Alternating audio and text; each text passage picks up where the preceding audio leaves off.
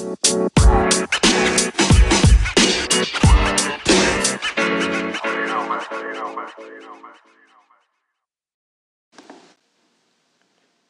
compañeros, soy Víctor Salinas, fisioterapeuta y director de Innova, Instituto de Salud y Deporte.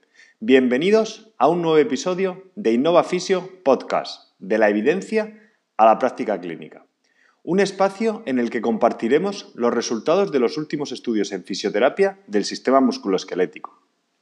Todos tenemos unas agendas muy apretadas que nos impiden estar al día en nuestra profesión y por eso el objetivo de este podcast es hacer accesible al fisioterapeuta las últimas investigaciones de una manera sencilla, clara y con una evidente aplicación práctica.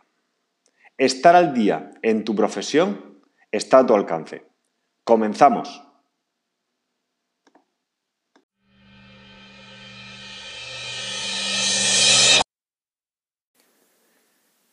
Este episodio resumirá una revisión sistemática sobre el uso de las técnicas de neurodinamia en la flexibilidad de la musculatura isquiosural publicado en Physical Therapy in Sports por López y colaboradores en 2019.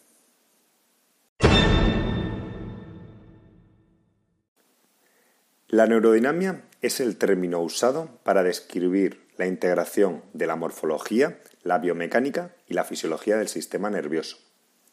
La neurodinamia se describe como un método de movilización neural en el que se aplica una fuerza sobre las estructuras nerviosas a través de posturas o movimientos articulares, con el principal objetivo de restaurar el equilibrio entre los tejidos neurales y las interfaces mecánicas que los rodean, permitiendo una mejor función fisiológica. Existe, no obstante, un debate en la literatura en relación a la contribución del tejido neural y a las estructuras no neurales, puesto parece ser que estas últimas también son responsables de la producción de síntomas cuando realizamos los test neurodinámicos.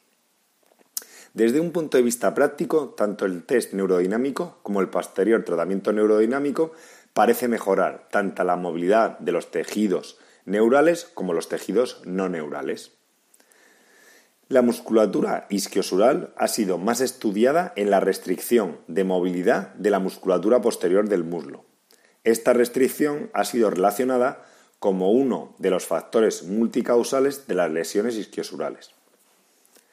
Hasta la fecha, las técnicas más utilizadas para mejorar la movilidad de estas estructuras han sido los estiramientos.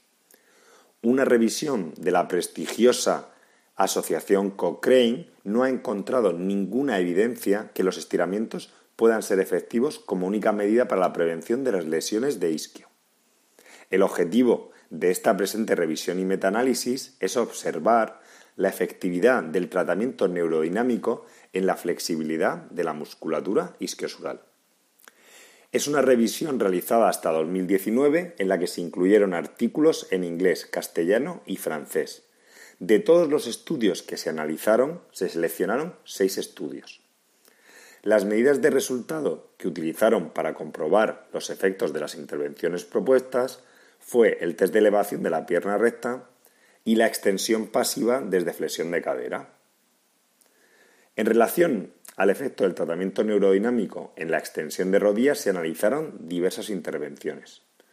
Un grupo recibiendo una técnica de sliding o deslizamiento, mientras el otro grupo recibió una técnica de inhibición de la musculatura suboccipital.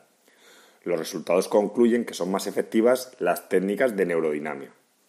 Estos resultados también se confirman cuando se comparan en otros estudios con placebo o con técnicas de estiramiento. En relación a la mejora de la elevación de la pierna recta, un estudio comprobó los beneficios de la utilización en tres sesiones diferentes de estiramiento estático, estiramiento estático más técnicas de neurodinamia con tensión o bien estiramiento estático más técnicas de neurodinamia con deslizamiento. Aunque los tres grupos mejoraron, los resultados fueron mejores en los grupos de neurodinamia, sin diferencias entre el tipo de técnica utilizada. Otros estudios que comparan la eficiencia de la técnica de neurodinamia con la terapia manual también comprueban que es mucho más efectiva la primera. Hasta la fecha, la intervención más estudiada para modificar La flexibilidad han sido los estiramientos. Se han estudiado los tipos de estiramiento, la intensidad, la frecuencia, así como el modo de aplicación. A pesar de los buenos resultados empíricos de la neurodinamia, existen pocos estudios que demuestren su eficacia.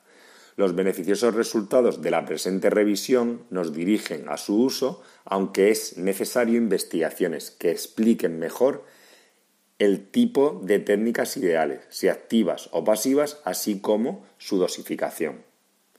Las técnicas de neurodinamia son ideales para mejorar la flexibilidad de la musculatura isquiosural. Por tanto, también tienen efecto en tejidos no neurales. Es una técnica que puede formar parte de un protocolo tanto para la prevención como el tratamiento de las lesiones isquiosurales puesto el que déficit de, movilidad de esta musculatura ha sido relacionado con mayor riesgo lesional. Si te ha gustado el podcast, suscríbete en la app o plataforma que utilices normalmente para escuchar tus podcasts, iTunes, iBox, Spotify o cualquier otra.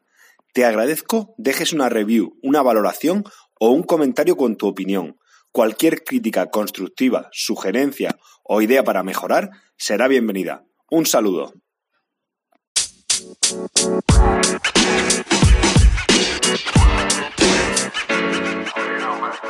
so you know.